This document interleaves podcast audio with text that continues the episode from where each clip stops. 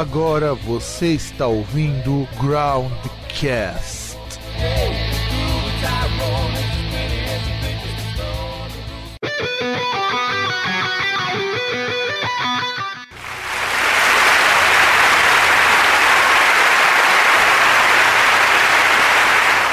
Muito bem, caros ouvintes, estamos começando com o Groundcast Entrevista número 1. Eu sou o Fábio Melo e eu tenho a honra de, para estrear o nosso programa, entrevistar uma das pessoas que eu considero assim de maior prestígio dessa nova leva de artistas nacionais, se é que podemos chamar de nova leva, alguém que está há um bom tempo na estrada, a senhorita Dani Nolden.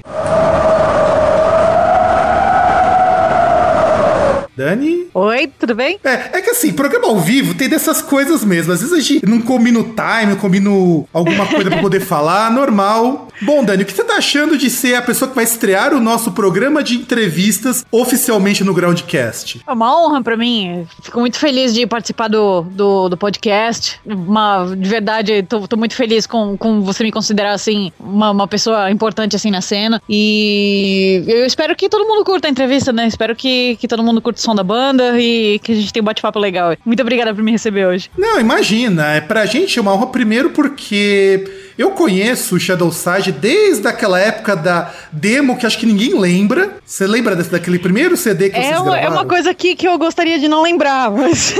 É, por sorte... Mas eu lembro, sim. Por sorte, eu não peguei o CD aqui e pus pra tocar para as pessoas verem como que era o Shadow Side na época, porque eu não sou de fazer essas maldades não, também. Pelo amor de Deus, pelo amor de Deus, não faça isso.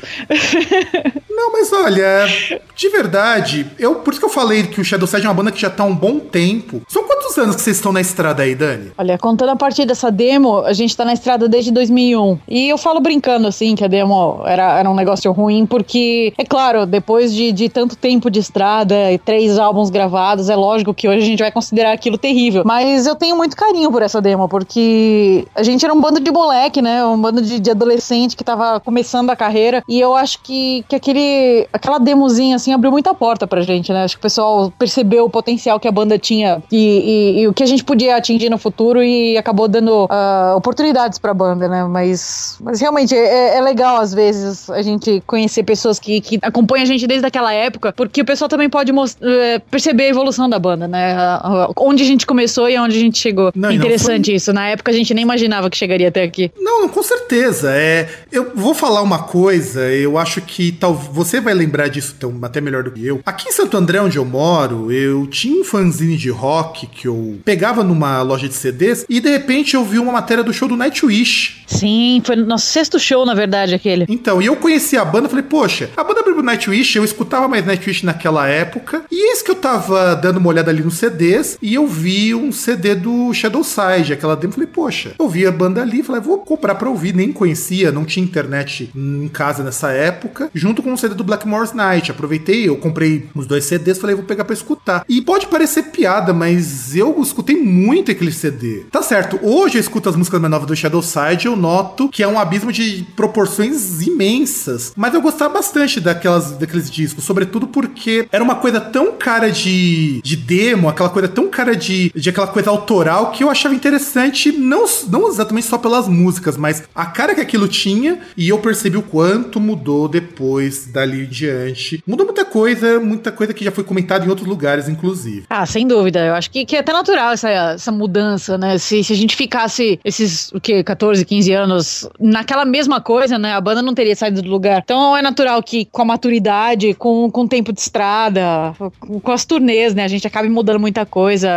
Até aquele negócio, às vezes as bandas reclamam de críticas, mas uma crítica construtiva às vezes é responsável por, por muita coisa legal na carreira. Né? Então a gente sempre escutou as pessoas próximas a nós e críticas construtivas na internet. A gente sempre, sempre usou isso para crescer. Ah, sim. E aliás, Dani, aproveitando que você já falou de críticas, como que vocês viram a aceitação do Inner Monster Out? Olha, esse álbum, sem dúvida, assim, foi, foi uma abertura de caminhos para nós absurda. A grande maioria das pessoas gostou muito do álbum, as críticas foram fantásticas e a gente não imaginava que, que esse álbum levaria a gente tão longe. Foi um álbum que a gente fez de maneira completamente espontânea. Foi o primeiro álbum que a banda trabalhou, assim, completamente como um grupo, né? Nós, nós fizemos esse álbum simplesmente pensando no que nós gostamos. Então, foi a primeira vez que, que a banda inteira deu palpite e, e realmente trabalhou pensando, sem pensar num resultado comercial, sem pensar se se venderia, se seria bem aceito por uma gravadora, se seria bem aceito em rádio. A gente simplesmente compôs. Foi, foi trabalhando no que a gente achava que estava soando legal. E isso foi um desafio por si só dentro da banda, porque nós quatro gostamos de coisas completamente diferentes entre nós. Um gosta de trash old school, o outro gosta de metal mais moderno. Então, dificilmente a gente consegue concordar com uma banda favorita entre nós quatro. E isso foi bem legal. Quatro pessoas com gostos completamente distintos foi um desafio. E eu acredito que isso foi o responsável, o grande responsável por pelo Inner Monster Out ter feito tanto sucesso, tanto com, com a gente mesmo quanto com os fãs, porque, porque a gente abraçou essas tais diferenças musicais, né? Enquanto muita banda se separa por causa disso, às vezes não consegue conciliar essas diferenças, né? a gente realmente abraçou essas diferenças e, e transformou isso no, no, ponto de partida pro, do, pro, pro som do Shadowside. E o resultado não poderia ter sido melhor, foi nosso álbum de, de maior sucesso até hoje e nos levou a uma turnê muito mais longa do que em todos os outros trabalhos. Foram mais de 60 shows no Brasil e no exterior. A gente alcançou as, as paradas dos 30 mais vendidos no Japão, dos, Caramba, dos 9 mais tocados nos Estados Unidos. Então foi realmente uma coisa absurda que a gente não estava esperando. Poxa, e é porque assim, é. Eu vejo muitos desses artistas, quando a gente sempre faz essa comparação de vendas, e não dá para ignorar o mercado japonês. Eu acho que, inclusive, é interessante quando fala, tudo isso daí e Japão, porque é um mercado tão grande. Esses dias eu tava vendo, e eu sei que eu acredito que você conheça, porque também é daí de Santos, o pessoal do Huasca tá fazendo muito sucesso lá no Japão. Pessoal da onde? Do Huasca. Não, ainda não conheço. Eu preciso me atualizar um pouquinho mais. Às vezes o pessoal aqui em Santos tem muita banda legal, mas a galera não se comunica. Então, com é certeza deve ter, ter muita coisa legal escondida pra gente, né? Que, que a gente acaba não se comunicando. Mas eu torço muito pelo sucesso de outras bandas lá e é um mercado, assim, completamente único. Eu acredito, porque assim, o Huasca é um grupo que mistura metalcore com samba. Ah, sim, lembrei agora. O nosso, o nosso antigo assessor de imprensa, ele costumava trabalhar com essa banda. Lembrei agora. Então, e. Lembrei, lembrei sim. É uma banda bem legal. Eu ouvia uma, uma música que, que eles fizeram um clipe com a que eu achei Soares. bem interessante. Então, eu, eu conheci por causa desse clipe também. É, eu não sou, assim, a bem da verdade, até mesmo por conta do Groundcast, por conta agora de outros trabalhos que eu acompanho, eu tô muito mais próximo do lado do pessoal do experimental, o pessoal do post-rock, o pessoal do, dessas coisas que, assim, é muito mais difícil você ver o pessoal do metal comentar e tudo mais. E eu conheci o Huasca numa época que eu tava escutando muitas coisas avant-garde. E hoje eu percebi, por exemplo, que eles já são a terceira ou quarta banda mais vendida do iTunes Japão. É, tem muita coisa que, que às vezes a gente nem, nem vê muito aqui pelo Brasil e que tá fazendo sucesso no Japão, porque o, o mercado japonês ele não se importa se alguma coisa faz sucesso em qualquer outro lugar do mundo. Eles querem saber se eles gostam. E isso eu acho muito legal, porque tem muito mercado que, que acaba indo pelo sucesso da banda em outros mercados, até o sucesso da banda nacional, e acaba sendo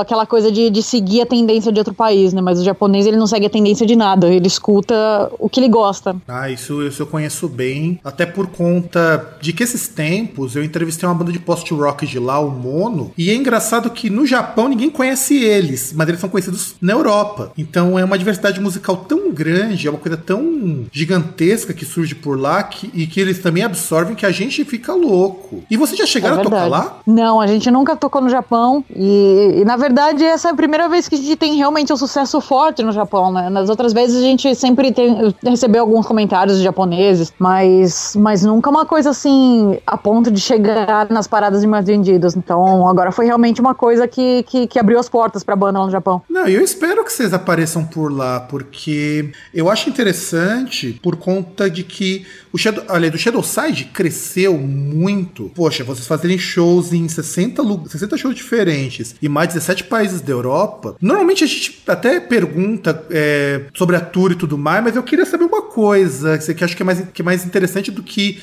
Até pra você não ficar repetindo sempre a mesma ladainha. Teve algum show que marcou mais, turnê? Olha, provavelmente o show de Paris, porque a gente foi a primeira banda de metal do Brasil a tocar no Olympiac, que é uma casa super tradicional de Paris, é uma casa fundada em 1888. Opa, a ligação caiu aqui. Damn it. Oi. Olha, pessoas. Até tem o seguinte: ela caiu. Programas ao vivo são coisas assim mesmo. As pessoas caem, as pessoas. A gente vai tentando contornar isso, mas. Voltando, Dani, por que Paris foi tão importante ter tocado onde vocês tocaram? Bom, a, a Casa Olympia lá em Paris, ela foi fundada em 1888, 1888 e é uma casa extremamente tradicional. É, recebeu artistas como Jimi Hendrix, uh, os Beatles, Rolling Stones. E a casa, ela, ela tem vida própria, sabe? Alguns artistas colocaram, fizeram os moldes das mãos na, nas paredes, que nem a Calçada da Fama. É sensacional. A casa parece que ela tem alma, sabe? É, só de você andar lá dentro, você percebe toda a história que tem lá, todos os artistas que já passaram por lá. Aqui do Brasil passou eles Regina por lá, Tom Jobim. Então foi, foi uma honra incrível ter a chance de, de tocar lá e ser a primeira banda brasileira de metal a tocar lá. Então foi, foi um acontecimento especial para nós, mas além de tudo, o público foi incrível. A gente não esperava uma, uma recepção tão, tão calorosa dos franceses. A gente sempre ouve tanta história da França. Foi um dos lugares que, que melhor recebeu a gente em todo mundo. Não só o público, mas também as pessoas nas ruas. Uh, no final do, do, do show, um rapaz francês francês que trabalhava na casa, ele serviu como um, agiu como um vendedor pra gente, porque a, o nosso stand de merchandise estava um pouco escondido. Então ele ficou gritando durante uma hora e meia: o pessoal do Shadowside tá aqui, o pessoal do Shadowside tá aqui, venham falar com o pessoal do Shadowside. E ele gritava, gritava na saída da, da, da casa pro pessoal ir falar com a gente, e enxergar onde é que tava o, o nosso merchandising. Ele foi o grande responsável por a gente ter vendido muito bem naquela noite, porque ele chamava atenção para nós e ele não, não quis nada em troca, ele simplesmente quis ajudar. Então foi um público público extremamente gentil, caloroso e foi um público fantástico naquela noite que gritava, curtia com a gente, tentava cantar as músicas junto. Foi, foi fantástico. Foi a primeira vez que a gente tocou na França e a impressão não poderia ter sido melhor. É, e praticamente esse cara faz parte de um street team voluntário, né? Sem dúvida, sem dúvida alguma. E ele gritava assim, como, como se fosse um feirante, era um barato. E a gente falou depois, cara, você merece uma comissão. E ele, não, eu só, só quero ajudar. E foi muito legal isso. Eu cheguei numa, numa loja de doces e o cara falava português país. Então, Poxa. foi um país assim que, que me surpreendeu realmente. Aliás, já que você mencionou isso, foi difícil durante essa turnê mundial comer em algum lugar? Ah, sempre é, sempre é, porque não não porque as pessoas não entendem alguma coisa. Holy shit.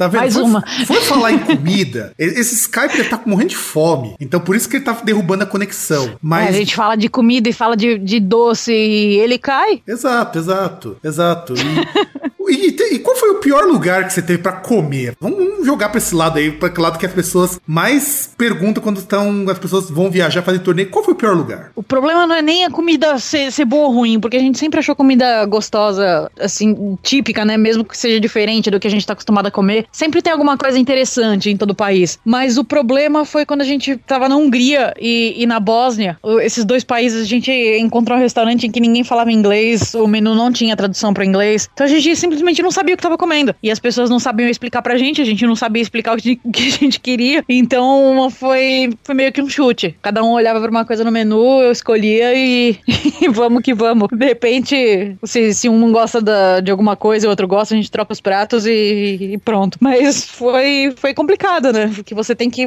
meio que adivinhar o que, que é o prato, não tinha imagem alguma de, de todos os pratos, e a gente não, obviamente, não entende húngaro nem, nem bósnio, né? Então. Não, eu imagino. Foi interessante, foi no mínimo interessante. Não, quando eu, eu, estive nos Estados Unidos, no começo do ano, eu fui com um grupo que a gente foi fazer um curso lá. Eu lembro como que o pessoal sofria quando a gente tinha que comer em alguns lugares e as pessoas não tinham ideia do que que tava ali. E as pessoas sabiam inglês muito bem e tal, mas comida típica sempre é uma caixinha de surpresas. Eu não tenho problemas com isso, mas eu sei que, por exemplo, tem determinados países em que as pessoas carregam muito em pimenta. Isso é um problema é que pra muita gente é sério. E, por exemplo, eu É fiquei, verdade. eu fiquei imaginando assim, poxa, será que não aconteceu alguma surpresa? Por exemplo, pedir um prato, vi alguma bomba e só a cara do prato assustar? Olha, eu sempre já, já antecipando isso, eu sempre peço coisas sem pimenta. Eu sempre aviso. Se, se esse prato tiver pimenta, não coloca, porque isso me faz muito mal. E como uma cantora, eu não posso comer pimenta de jeito algum numa turnê. Eu não posso correr esse risco, né? Então é uma coisa que eu já aviso de antemão. Mas teve um, um restaurante indiano que a gente foi no país de Gales. E, obviamente, comida indiana a gente sabe que vem apimentada. E a gente também não sabia o que que era. Todas aquelas comidas a gente não sabia o que era, cada um escolhia um prato. E ele perguntava: você quer quente ou frio? eu escolhi frio, porque eu sabia como que ia ser. Eu sabia que mesmo frio viria apimentado. E veio um pouquinho de pimenta, mas veio gostoso, né? E os meninos, eles pediram quente. É lógico, porque tem que ser eles... macho, né? É. Enquanto eles comiam, você via eles ficando, eles ficando vermelhos. E todos eles passaram mal depois. Eles passaram uns dois, três dias passando mal. e isso numa turnê é bem complicado, porque você não tem onde parar. Não é. Isso me lembra, você falou disso daí, da minha experiência no restaurante coreano, lá perto do dormitório onde eu tava. Eu falei, ah, vou comer alguma coisa diferente. Tava fazendo 6 graus lá na Filadélfia, tinha neve e tudo mais. E eu fui pedir lá uma sopa deles e tinha lá os níveis de, de picância. E tinha o muito picante, o very hot. Falei, pô, vou pedir, lógico. Não deve ser tudo isso. Jesus. Fiquei, acho que uns 40 minutos e eu, eu, eu rezando porque os caras tinham tirando uma com a minha cara. Só tinha coreano ali também onde eu tava. Eu sei que eu saí, eu quase tirei minha blusa num frio de 6 graus à noite. É, tem algumas coisas que, que a gente não arrisca no meio de uma turnê, a menos que a gente saiba que, que vai ter alguns dois dias, dois, três dias off, né, livres, porque se a gente arrisca e, e tem um show para fazer, é uma situação bem perigosa. Então, comidas que conhece, restaurantes de, de países que a gente ainda não conhece, a gente procura não, não arriscar, né, não experimentar, a gente deixa isso pro dia livre. Não, não, e mesmo, é, eu, eu só arrisquei porque eu, eu vejo aquilo, eu vejo esse tipo de coisa e falo, olha, se der, pro, se der problema, se der alguma coisa, eu me viro, mas é tri... mesmo quando você não tá em turnê, você tá num lugar que não é o teu, né? Não é o teu país, não sem é a tua dúvida, casa. Sem dúvida. Eu, é bem complicado passar mal em, fora de, do seu país natal, às vezes até para você explicar o que, que tá acontecendo no hospital, né? Se, se você não, não fala fluentemente a língua, se eu passasse mal na Europa, eu estaria perdida, porque a maioria do, do, dos países não fala inglês. Isso é, isso é legal você falar, é, é um mito que é interessante da gente tirar também, que inglês é falado por todo mundo. Não, não é, definitivamente não. É falado na Escandinávia, é falado na Alemanha, falado obviamente no Reino Unido, mas Itália, Espanha, França, o pessoal não fala inglês. No leste europeu ninguém fala inglês, ninguém fala absolutamente uma palavra de inglês, então é bem complicado. Você se virar sem, sem ter uma pessoa local que possa te ajudar, porque quando a gente foi pra Bósnia, por exemplo, uma pessoa falava inglês que era nossa intérprete, mas ninguém falava inglês. Então ela era uma menina até que, que era muito fã do Brasil, ela assistia novelas, ela, ela adorava aquela novela Clone, que, na Bósnia novelas brasileiras são um sucesso absurdo. E ela assistia muita novela em português e ela falava bastante coisa de português. Ela não, ela não falava, mas ela entendia praticamente tudo que a gente falava. Então era bem legal. Ela falava inglês, entendia português e foi ela a nossa guia durante a nossa estada na Bósnia. Nossa, eu fiquei, eu fico imaginando isso. E aí eu queria perguntar para você, já aproveitando esse ensejo do sucesso, grande sucesso de Inner Monster Out, como que foi assim, a produção do clipe Habitual, que vocês foram lá no Centro Histórico de Santos?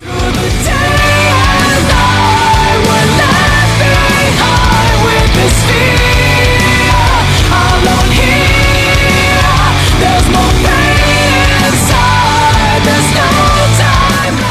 essa música, ela foi composta por, por mim e um, e um amigo meu lá da Escócia, que na verdade essa música era para ser de uma banda escocesa, da qual eu fazia parte em 2005, por aí. E infelizmente, por causa de vários problemas com a formação da banda, por causa de problemas até da agenda do guitarrista, que é o, que é o Gareth, uh, a banda acabou não saindo do papel. A gente gravou um material, nunca lançou esse material e eu gostava muito da música. Eu não queria desperdiçar. Eu, eu tava assim, conformada de, de de desperdiçar a música, né? De, de não utilizar ela em algum trabalho. Então eu conversei com ele e perguntei se a gente podia usar no Shadowside, rearranjar, né? Pra, pra deixar com a cara de Shadowside deixar os, os rapazes da banda colocarem a, a cara deles também na música. E, e, ele concordou, ele achou muito legal a ideia. E então ela acabou renascendo como uma música do Shadowside, né, alguns anos depois. E esse clipe, ele, ele não estava programado, ele foi feito porque o pessoal da faculdade de, de cinema do do Unimonte, queria fazer um clipe como o TCC.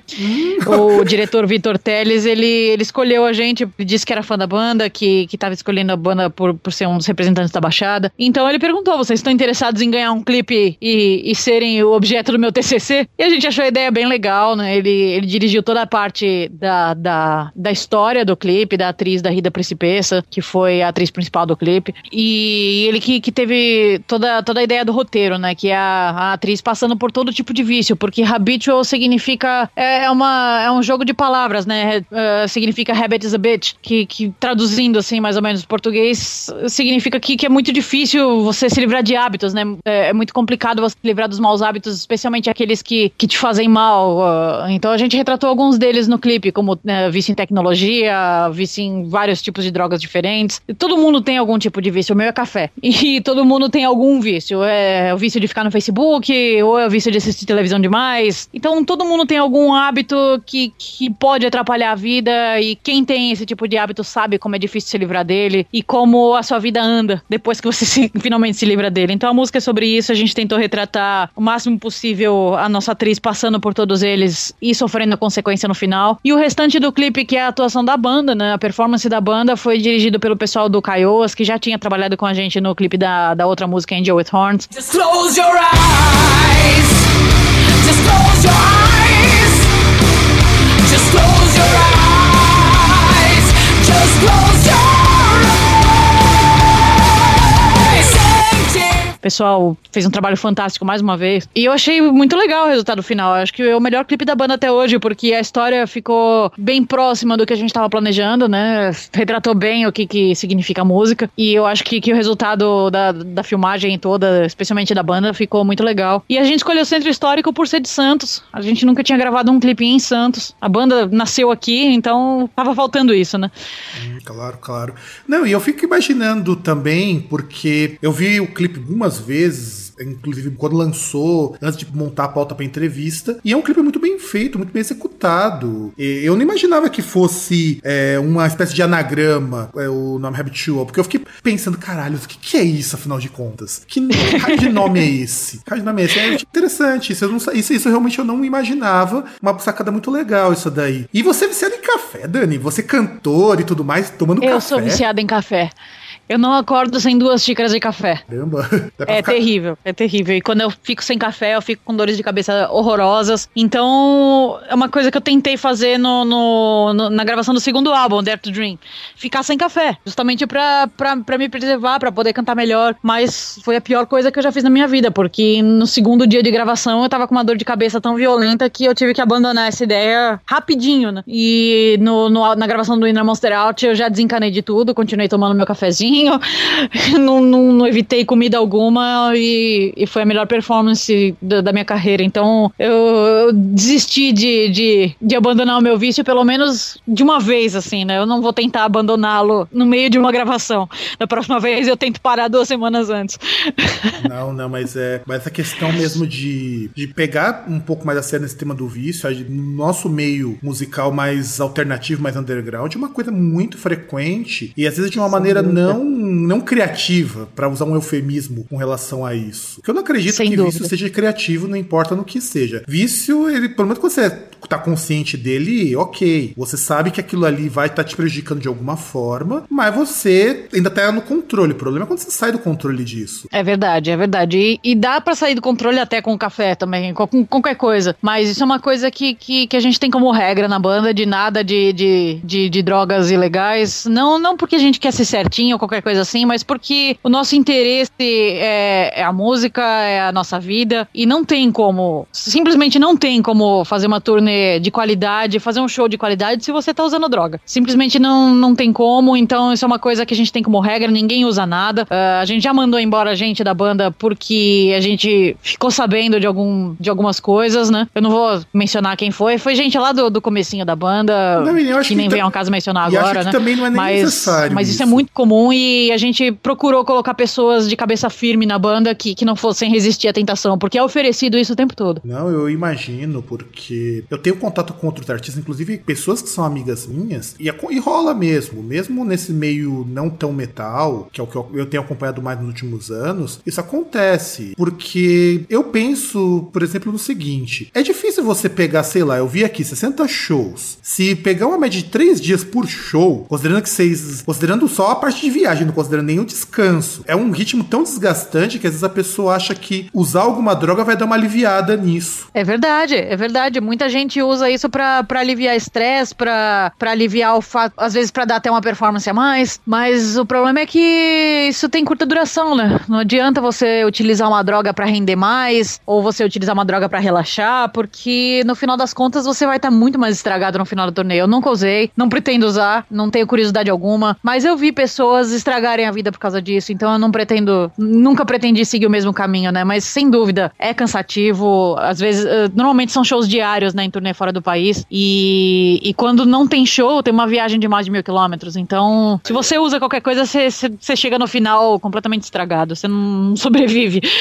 Não, Quer dizer, sobrevive até, mas, mas o estado que você vai chegar no final é, é, bem diferente do estado de alguém que não usa nada. Não, é que nem eu tava vendo esses dias um show ao vivo do Alice Cooper pelo YouTube. Ele tá acabadaço. Tá acabadaço. Sem dúvida, sem dúvida. E muita gente fala que, que é careta, não usar droga, essas coisas assim, mas rock and roll é você se cuidar, você ser mais esclarecido, né? O pessoal gosta de, de, de falar que, que o pessoal que curte rock é, é elitizado e, e é inteligente, então a galera tem que ser inteligente nisso também. E tem, tem várias formas de se divertir e se matando não é uma delas. Não, eu também acho. É longe de mim, eu falo isso inclusive como alguém que eu simplesmente não ligo se a pessoa por vontade ela quer usar alguma coisa ou não, mas vá naquela coisa de que ah, eu vou usar porque eu quero ser revoltado. Eu não acho que você vai Sem ser revoltado por porque de repente você morreu de overdose. Exatamente. Eu acho que, que não é o caso de julgar ninguém que, que use ou que tem usado. A galera que quer usar por recreação, cada um é livre para fazer a escolha. O que não pode é usar por para seguir a tendência, né? Para seguir a modinha ou influenciado por alguém. Se vai usar, usa consciente, sabendo dos riscos, né? E por decisão própria. E agora, Dani, quando que saiu,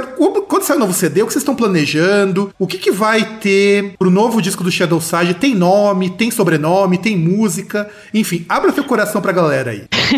Bom, tem música, nós estamos uh, preparando o álbum novo. Uh, a ideia, na verdade, era fazer mais alguns shows antes de encerrar esse ciclo de Inner Monster Out, mas a gente acabou dedicando o ano a, a, a, composição do novo álbum mesmo, até porque a Copa do Mundo atrapalhou a vida de todo mundo.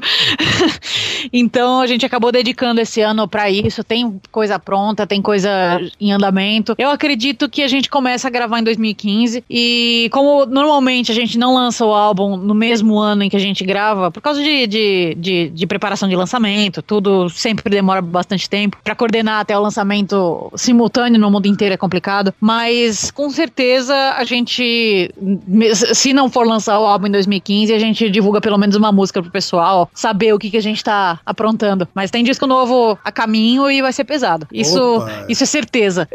Opa. O que você pode adiantar pra gente que vocês estão planejando? Vai. Bom, a gente vai compor da mesma maneira que a gente compôs no Monster Out, isso é certeza. Uh, a gente vai compor sem preocupações com, com, com aceitação de, de público, de imprensa ou qualquer coisa assim, porque não é uma questão da gente ser egoísta e não pensar no fã, mas é que eu acho que o fã fã quer que seja uma coisa autêntica, né? Se, se não for espontâneo, se não for autêntico, se a gente não, não estiver gostando do que tá fazendo no palco, o, o público também não vai gostar. Então, a gente, eu, eu acho que a gente se vê assim como um representante do nosso público. O que a gente gosta, provavelmente os nossos fãs vão gostar também. Então, a gente vai compor dessa maneira espontânea mais uma vez. A gente vai compor uh, exatamente o que a gente gosta, vai encarar de novo esse desafio de agradar os quatro da banda ao mesmo tempo. Novamente, todo mundo vai ter liberdade de, de mexer nas músicas dos outros. Isso é uma coisa que a gente também definiu como regra na banda, que, que a gente não vai ficar sensibilizado demais se, se alguma outra pessoa da banda quiser mudar alguma coisa, porque o pensamento é, é, o, é o bem da banda e o bem da música, né? Não, não, não o nosso ego. Então, todas as nossas demos iniciais, todas as nossas ideias iniciais, individuais, elas raramente se parecem com, com o que vai pro álbum, porque ela é modificada por todo mundo, todo mundo dá ideias novas, muda estrutura, muda riff, muda melodias, e acaba ficando um negócio que os quatro gostam. Então a gente vai manter esse esquema. Primeiro porque deixou a gente muito satisfeito com, com o resultado final e depois porque agradou ao público também, né? Então, e uma coisa que a gente sabe que, que, que nós quatro gostamos é de, de coisa bastante intensa e pesada, né? Música direto ao ponto, sem, sem, sem muito sem muita invenção, né? A gente gosta de, de, de manter equilíbrio entre a técnica e, e a energia da música. Então, isso com certeza vai ser mantido no próximo álbum, que isso é uma característica que a banda traz desde o comecinho. É, eu acho que, que é o que foi mantido, né, desde o começo. Então, a gente trabalha bastante em melodia marcante, em riff bem pesado, guitarra bem, bem gorda mesmo. Isso com certeza vai estar presente no próximo álbum. A, além disso, eu não tenho como ter certeza porque a gente vai deixar fluir. Não, eu também acho que a coisa tem que fluir mesmo, sobretudo por conta de que, por exemplo, este ano eu peguei os lançamentos das grandes e médias bandas que eu tava esperando muito e eu achei que foi uma coisa assim tão fraquinha para muito grupo. Eu não vou citar os grupos todos aqui, porque é muita gente,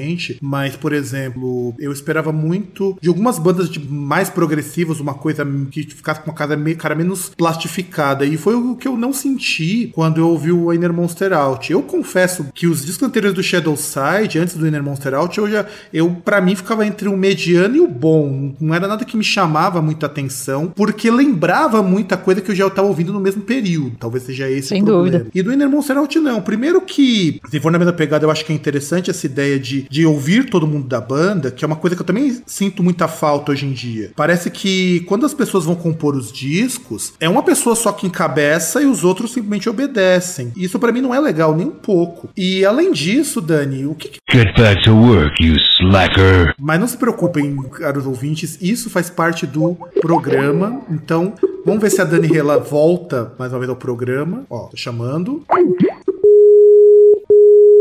Bom, acho que agora Agora ele resolveu interromper você, né? Não, é. Tá uma maravilha isso, tá uma maravilha. É, é, programa, gravação em tempo real é outra história. É outra história. É, o, que é, o que é o legal da internet? A gente, isso, isso pro nosso ouvinte tem que ficar muito claro. A internet, quando ela, ela não quer que a gente estabeleça a comunicação, ela manda a gente pra casa do chapéu. simples assim, simples assim. Isso é equivalente a cair da cadeira né, no meio da entrevista. Poxa, não, é verdade. É, é se for por aqui, você já caiu duas, eu caí uma.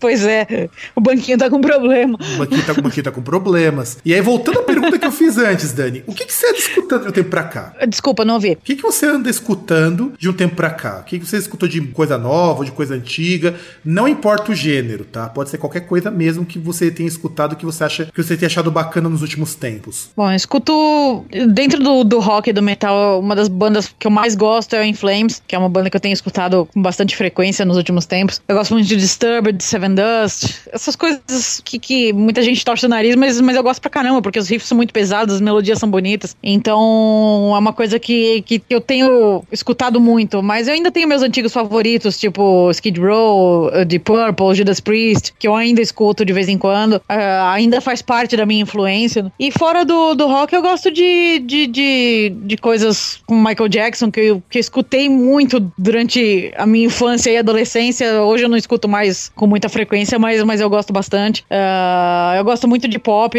dos anos 80. Isso é uma das, das poucas coisas que todo mundo da banda gosta. Uh, coisas como Tears for Fears, né? Todo mundo na banda escuta bastante Tears for Fears. E na verdade, esses, esses últimos dias eu não tenho escutado muita coisa porque eu tô bem focada mesmo no, no trabalho do Shadowside. E às vezes, quando você fica escutando muita música, você acaba compondo naquela linha, né? Você acaba forçando a composição numa linha que, que não necessariamente o disco precisa seguir. Então eu deixo que essas influências que eu já tenho apareçam naturalmente, né? Que elas apareçam por, por, por terem moldado a minha personalidade musical e apareçam de forma sutil, né? No, no trabalho do Shadowside. Quando a gente fala, quando sempre quando eu pergunto para as pessoas, em todas as entrevistas que eu faço, o que, que você anda escutando, eu sempre pego umas surpresas, umas coisas assim muito diferentes. E, e todo mundo que eu conheço que vai gravar um disco e tudo mais fala a mesma coisa. Evita ficar escutando muito alguma coisa para não suar parecido com aquilo que tá escutando, porque é uma tentação mesmo. Especialmente heavy metal, especialmente heavy metal, porque acaba ficando na sua cabeça e você acaba naturalmente, né, seguindo aquela influência. Então, quando eu escuto música uh, na, na época de uma composição, eu escuto qualquer coisa, menos rock e heavy metal. É. Porque, porque eu, dessa forma eu evito fazer coisas similares, né? Pelo menos tento evitar. Então, uma das coisas que eu tenho escutado bastante. It's time to kick ass and chew bubble gum. Ó, mais uma vez, serviço de telefonia está nos trollando. Peraí que a gente vai tentar voltar aqui mais uma vez. Eu de verdade preciso odiar essa internet, porque dessa vez. Então, você estava dizendo que você tava escut... que você escut... andou escutando Gênesis e o que mais? É, Genesis Phil Collins na carreira solo também, né? Eu, eu, eu, escutei isso bastante na minha adolescência e recentemente eu redescobri o meu gosto por, pela, pela música que o Phil, Phil Collins fazia, que agora ele tá aposentado, né? Que é uma pena, mas, mas eu gosto muito desse tipo de coisa e às vezes o pessoal fala, nossa, que droga, isso não é metal, isso não é rock, isso não é true, mas se for prestar atenção nas melodias e se você for prestar atenção nesse tipo de música feito com arranjo de metal, que é um negócio extremamente interessante. Não, eu também acho que isso é bacana. É, por sorte, as pessoas que dizem isso não pegam para escutar coisas que eu ando escutando tempo pra cá, que foge totalmente de, assim, vamos dizer assim, de, de, qualquer concepção de música normal. Tem um grupo de Brasília, isso que é um grupo que eu acho legal, chamado Satanic Band Trio, que os caras tocam música brasileira, tipo forró, samba, só que utilizando elementos de música de vanguarda. Então imagina que é uma música extremamente complexa, só que tocando um forró.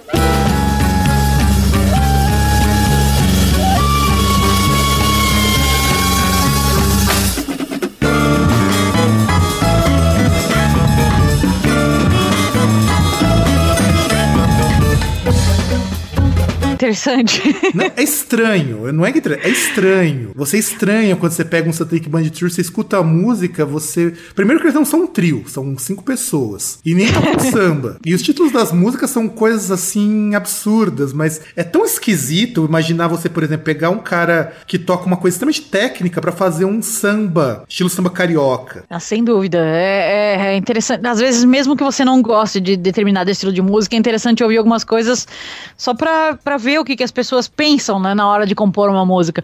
É legal isso como objeto de estudo, até se você não gosta do, do estilo. Né? Exato, e eu, todo mundo que eu apresentei essa, essa banda, e são pessoas que normalmente não escutariam samba, não escutariam forró, achou tão bacana a ideia dos caras, e os caras são, é, assim, eles têm um comportamento meio atípico de, de banda, porque eu não sei se é, é, é coisa de gente que é meio doida, mas se você falar bem da música dos caras, eles não aceitam isso, porque pra eles a ideia de, da música deles não é música para as pessoas falarem bem, é música para escutar e só. É, então os caras estão fazendo experimento mesmo, né? É, é a ideia de experimento mesmo. Eu acho uma coisa tão interessante essa postura e os caras são muito bons. É inquestionável, considerando que eles compõem coisas só usando instrumento orgânico e, um, e de vez em quando entra um sintetizador, mas é mais para criar uma ambiência, alguma coisa assim. Tanto que eles misturam, por exemplo, forró com blues. É, eu acho é uma mistura que eu realmente não consigo imaginar, mas não, é, é interessante não... pensar que, que alguém conseguiu unir as duas coisas. Não é, eu também não pensava que isso fosse possível. É, eu nunca imaginei que eu poderia escutar, por exemplo, essas coisas e você vai pegar, pelo que eles se influenciam, são coisas que não tem nada a ver nem com samba e nem com essa coisas experimentos que eles fazem. Eu acho interessante. E aí entra naquilo que você falou de é, pegar suas influências e transformar numa outra coisa. Sem dúvida. Eu acho isso fundamental que isso foi uma coisa que a gente definiu desde o começo que a gente não ia tentar aparecer com as nossas influências. Então, esse foi o processo gradual. No primeiro álbum, a gente soava muito como as nossas influências. No segundo álbum, a gente tentou, ao máximo, não soar como eles. E no terceiro, a gente encontrou equilíbrio entre ser o que nós somos e, e não ficar com medo de, de, de deixar transparecer o que a gente gosta de ouvir e o que gosta de fazer. Então, é, é, uma, é uma coisa delicada isso, né? Você encontrar a sua identidade e, e ao mesmo tempo não ficar paranoico com isso, né? Não, sim, então, sim, sim, sim, sim. É uma coisa, uma coisa bem delicada. Sim, eu vejo isso, por exemplo, quando eu penso nos álbuns antes do Monster Out, até a questão da tua voz. Tua voz, ela soa de uma maneira muito, muito mais peculiar no Inner Monster Out do que, por exemplo, nos anteriores que elas soavam muito como aquele clichêzão do, do power metal, aquela coisa sempre extremamente aguda, extremamente alta, sempre nos tons mais altos, de repente não, aqui ela tem uma variação e uma força muito grande, que pelo menos é isso que eu senti quando eu escutei esse disco com relação aos outros. Holy crap, dude! Agora não fui eu. Agora minha conexão aqui não caiu. Ele- A parte do que, de como que soa hoje o, o Shadow Side, eu acho que o fato de procurar as, as, as influências como, ba, como inspiração e não como base, deu uma cara assim muito mais interessante. Inclusive, antes de fazer a entrevista, eu reescutei os álbuns do Shadow Side, reescutei o Inner Monster Out e deu pra notar que, por exemplo, até a questão da voz mudou bastante. A forma como a voz. A voz, sua voz agora não tem só aquela coisa de sempre ser a voz extremamente aguda, extremamente alta. Ela tem uma personalidade agora, que é muito mais perceptível. Sem dúvida, sem dúvida. Eu, na verdade, eu cheguei na gravação do Inner Monster Out meio até brincando com, com o pessoal, falando que eu tava no meio de uma crise de identidade vocal. Porque no, no primeiro álbum era bastante grito, era o que eu queria mostrar, que eu queria, que eu sabia gritar, que eu que era metal. No segundo álbum eu tentei cantar um pouco mais e no terceiro álbum eu cheguei sem saber exatamente onde é que estava minha identidade, onde é que era o ponto de equilíbrio. E eu fui encontrando aos poucos, durante a gravação eu fui encontrando esse equilíbrio. E, e eu decidi que, que cada parte da música teria o que merece, né? Não, não necessariamente só uma coisa agressiva, porque você, você fazer uma voz ah, com drive é a mesma coisa que um guitarrista fritando. Depois de quatro compassos, todo mundo já sabe que você sabe fritar. É, não, é, é isso, isso que eu fiquei muito feliz com o Monster Out. Você não tem excessos ah, na música. É, eu- que eu tenho, que eu tenho percebido dos artistas mais novos hoje, não sei se quando você esteve na- lá na Europa você percebeu isso, mas todo mundo quer ser muito rápido, todo mundo quer ser muito pesado, todo mundo quer ser muito técnico, e você não vê nada de música ali, a não ser mostrar que o cara toca muito bem. É, isso é- eu, eu acredito que é normal no, num primeiro ou segundo disco, né? Quando a banda tá se encontrando. Às vezes é, é natural, enquanto a banda não, não encontra a própria identidade, né? E precisa de um tempo de estrada, de amadurecimento da própria banda, não necessariamente do músico, né? Mas, mas da banda pra encontrar esse caminho. O nosso levou mais ou menos 10 anos pra gente encontrar, levou três álbuns pra, pra gente encontrar esse, esse equilíbrio, esse caminho. Mas, mas realmente, isso, isso tem acontecido muito com a música nova, de, de ser o exibicionismo a todo custo, né? Às vezes nem, nem é só questão da técnica, mas realmente é, é o peso em excesso, quando, quando o peso equilibrado com uma parte um pouco mais, mais tranquila é, é um negócio mais interessante para aquela música, né? Tem nada de errado fazer uma música 100% pesada ou bem pesada, pesada ao extremo, mas sempre tem que ter o objetivo da música em mente, né? A gente tem muita música que, que não relaxa em nenhum momento, mas, mas a música foi composta para ser assim, a, a- a- o clima que a gente queria passar com a música era aquele, mas tem muita música que, que tem uma suavizada no meio do caminho, que até para dar um, um impacto maior na hora do peso, né? Eu acho que, que, que heavy metal vai além da guitarra pesada, né? Não, não se trata só disso. É, não, e o, e o que eu tenho visto hoje, que você tem uma leva de bandas, e até queria saber se você conhece, se você tem acompanhado, o que, o que você acha, dessas bandas novas que têm surgido que hoje a imprensa especializada chama de prog qualquer coisa. Então, por exemplo, uma banda que hoje é muito mais técnica, já é automaticamente colocada no saco de progressiva. Você tem ouvido alguma coisa sobre isso? O que, que você acha? Enfim. O que, que você pensa sobre essas bandas que são super técnicas e já estão já dando prog black metal, prog death metal, prog ou qualquer coisa. Já tem prog trash que eu já vi, e é uma coisa assim bizarra em termos de você pensar nisso, porque lembra Pantera. Então, o que, que você acha disso? Eu acho que, que colocar um termo de progressivo numa banda não é um problema, desde que realmente seja progressivo. E não só chamar de prog um negócio que, que é um pouquinho mais trabalhado. Que, que acho que prog vai, vai bem além disso, né? Prog é uma coisa que, que. Como o Pink Floyd era prog, é uma, uma coisa que, que você vai elaborando a música, né? Não é simplesmente colocar um monte de partes sem sentido. Isso é uma coisa que, que eu até converso com, com, com algumas pessoas próximas a mim. Ah, quando uma música tem, tem 10 minutos de duração, cheia de partes que, que podiam ser removidas, aquilo não é prog. Aquilo é simplesmente uma música que tá com, com várias ideias soltas e que não, não, não tem necessidade de estar lá. Então o prog é aquela música de 10 minutos que você ouve e não parece que tem 10 minutos. Que, que cada parte faz sentido na música e é essencial para aquela música. Então, o meu único problema com, com coisas que se chamam de prog, ou coisas eh, técnicas demais, ou coisas elaboradas demais, é quando a coisa é elaborada sem um planejamento, né? sem, sem ter sentido aquilo, simplesmente para colocar uma parte a mais na música. É sem Eu não, propósito, não, né? não conheço muitas bandas assim, né? Mas, mas eu acredito que exista. Sem dúvida existe. Eu acho que, que se eles estão satisfeitos com isso, beleza. Que, que, que a questão de, de ter uma banda é agradar a si mesmo, né? No, no, no final das contas, porque a gente nunca sabe se aquilo vai dar certo. Então a gente tem que agradar nós mesmos. Mas eu, não é uma coisa que eu chamaria de prog. Eu É, chamo eu- de prog algo que, que, que a música conta uma história, né? Sim, é, eu tenho um pensamento muito parecido com relação a essas bandas de prog, porque uma das coisas que eu escutava quando era criança era muito prog setentista, conta do meu pai. Sim. Eu que- gostava muito também. Então, e eu acho que todo mundo que entrou nesse meio rock metal em algum momento escutou Yes, Pink Floyd, é, alguns até um pouco do King Crimson. E o que, que eu vejo? Quando você pensa que prog é só técnica, você ignora esse legado de músicas que tinham uma elaboração e ela ia se desdobrando, aquela coisa toda que eu aprecio Exatamente. muito. Eu gosto muito do Pink Floyd justamente porque ele, ele pega os dois extremos. Ele vai da música extremamente pop, quando você pega um The Wall da vida, até uma coisa como o Dark Side of the Moon, que é algo extremamente complexo, que é até difícil às vezes você engolir aquilo se não tá preparado pra isso. Exatamente.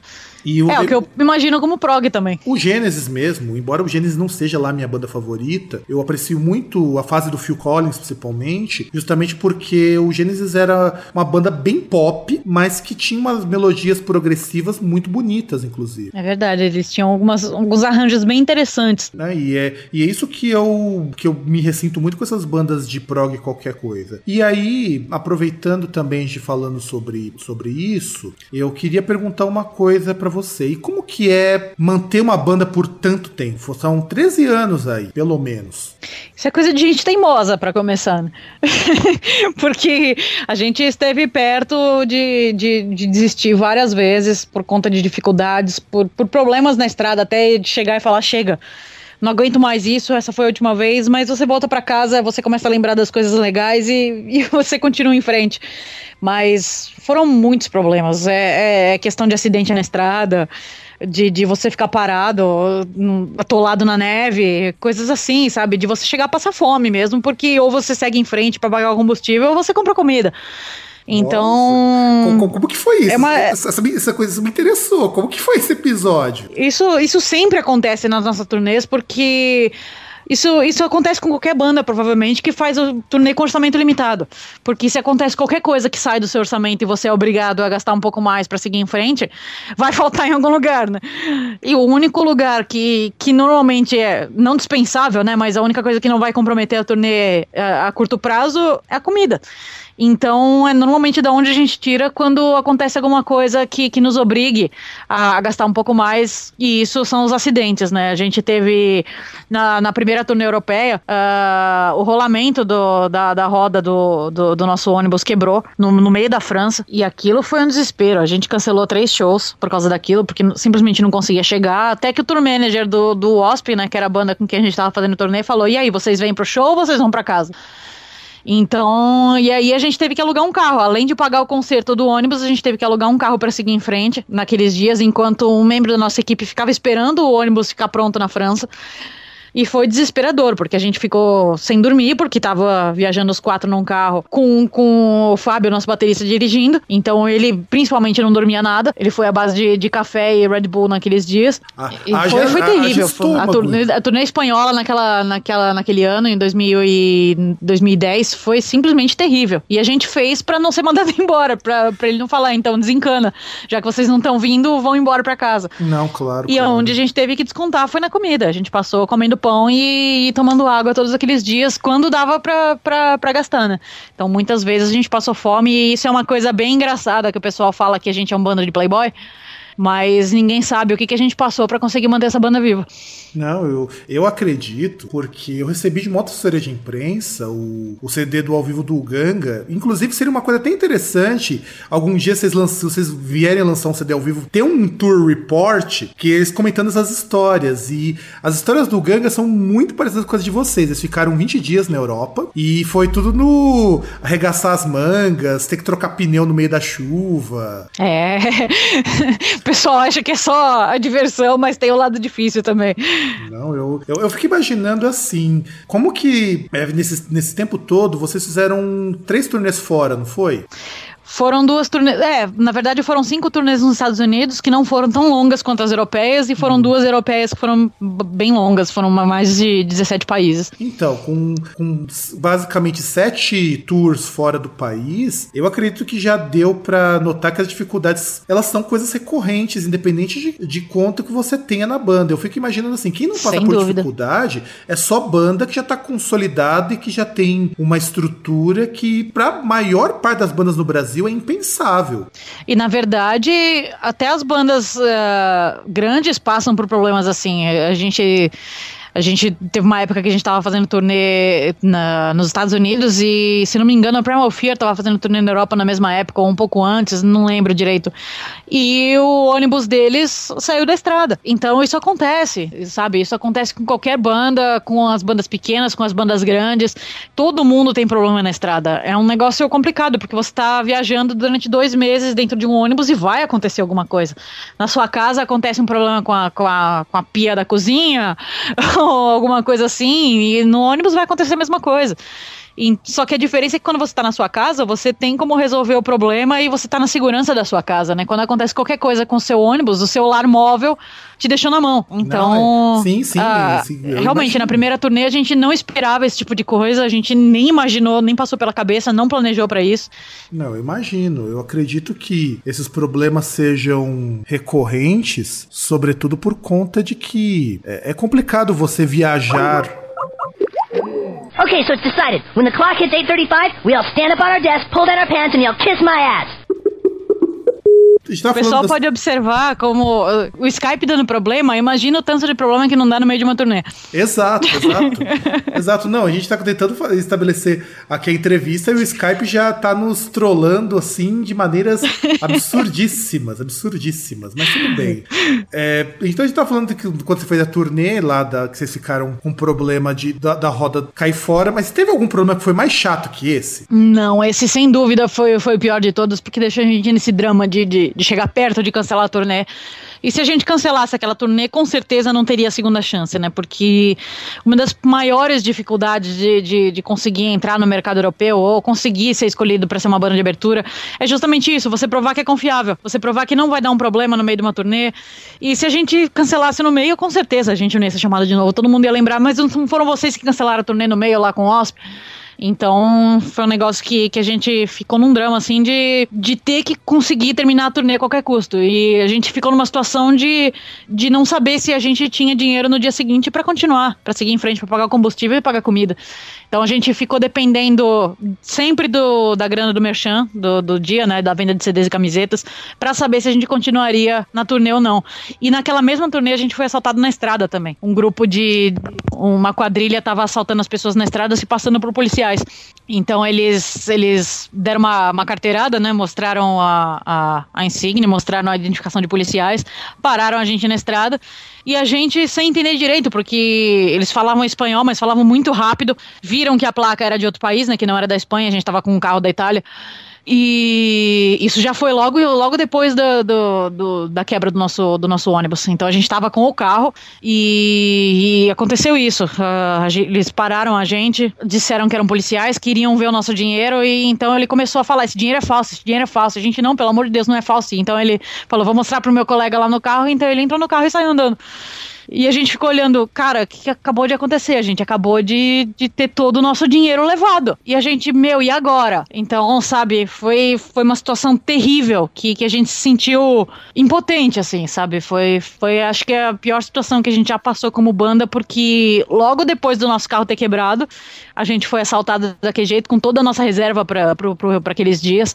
Então, foi, foi uma semana bem complicada e, e você não pode deixar aquilo transparecer no show. O seu show tem que ser alegre e, e, legal como sempre. Só que a gente não tava na menor condição psicológica de fazer um show. E ainda assim a gente seguiu em frente com a turnê, fez os shows da Espanha. E foram alguns dos, dos melhores shows que a gente, que a gente já, já teve a oportunidade de fazer até hoje. Não, não pela performance da banda, né? Mas pelo público. Então, são desafios, né, que você tem que passar, que você tem que superar, e não é fácil. É, é bem fácil jogar toalha numa situação dessa. É, não, eu, eu imagino, imagino o quanto que isso é problemático para vocês, sobretudo por conta de que você ter o que a gente chama de low budget, né, você fazer coisas com low budget é sempre muito, muito difícil. Eu, muitos artistas amigos meus, muitos que já passaram aqui pelo Groundcast, falam sobre esse tipo de problema. Eu já tive amigos meus em shows que eles fizeram fora que eles já quase foram assaltados. É, é alguma situação assim, bastante desagradável. E, sobretudo, para que as pessoas entendam, isso que é importante a gente ressaltar para os ouvintes, o quanto que é difícil você ter uma banda, o quanto que é difícil, quando, quais como são essas dificuldades que às vezes as pessoas elas não enxergam. Tanto que, por é exemplo, é muito fácil hoje alguém chegar para você, acredito que você deve conhecer as críticas negativas que chegam ao Shadow Side sem saber o quão difícil é você passar por tudo isso.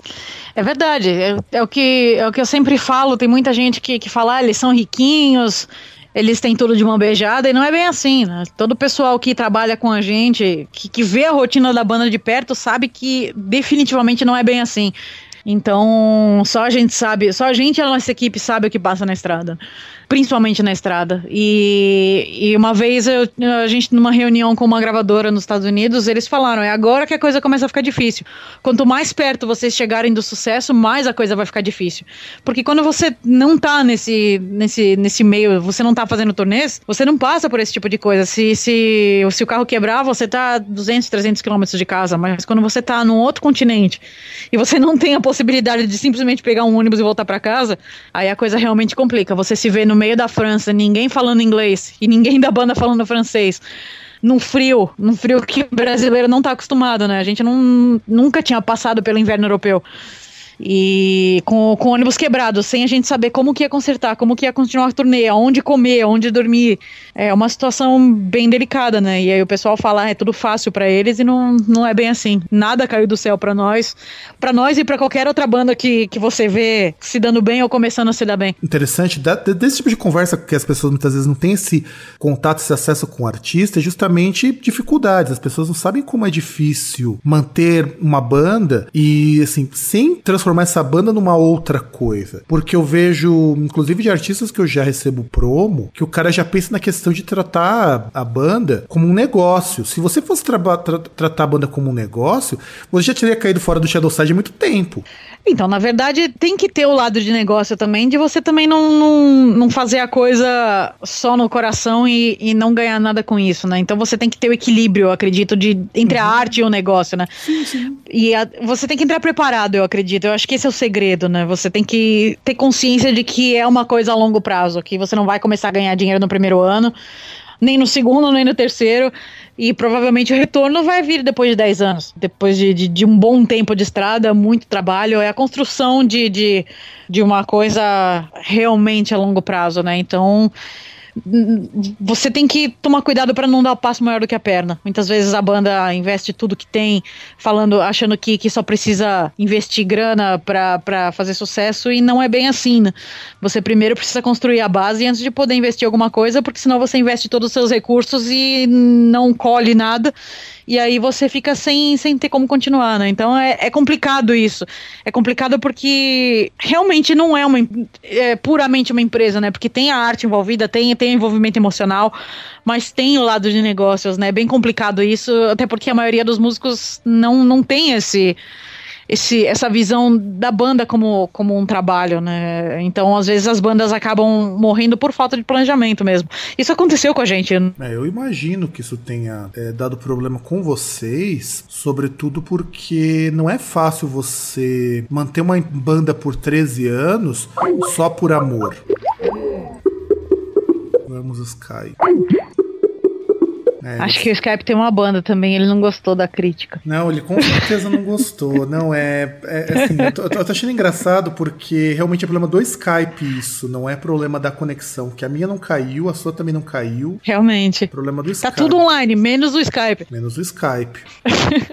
eu acho, eu acho isso engraçado, assim, engraçado. Bom, e aí, é, pra gente poder encerrar a entrevista, até porque nós já falamos muita bobagem, Muita bobagem. Eu quero também dizer que é um, foi um grande prazer, a despeito das nossas dificuldades técnicas, fazer essa entrevista. Espero que vocês ouvintes também tenham gostado. E eu gostaria que você, Dani, deixasse um recado pra galera, falasse alguma coisa, enfim. Abra teu coração e manda bala. Bom, espero que a galera tenha curtido, apesar dos problemas técnicos, né?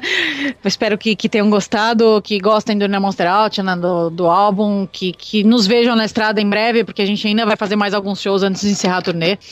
E pra galera que tem banda, eu espero que, que, que o pessoal tome tudo isso, todo esse bate-papo que a gente teve sobre planejamento, sobre problemas, como, como algo uh, que, que eles devem esperar, né? Que eles devem antecipar na hora de uma banda. Que eu acho que quando a galera entra preparada para os problemas, sabendo, assim, preparada psicologicamente, né? Sabendo que vai sofrer muita coisa, que vai passar muito aperto, eu acho que, que a possibilidade deles encerrarem a banda por causa disso é menor. Eu acho que as bandas que acabam por causa das dificuldades são aquelas que, que não estavam esperando, que achavam que ia ser fácil. Né?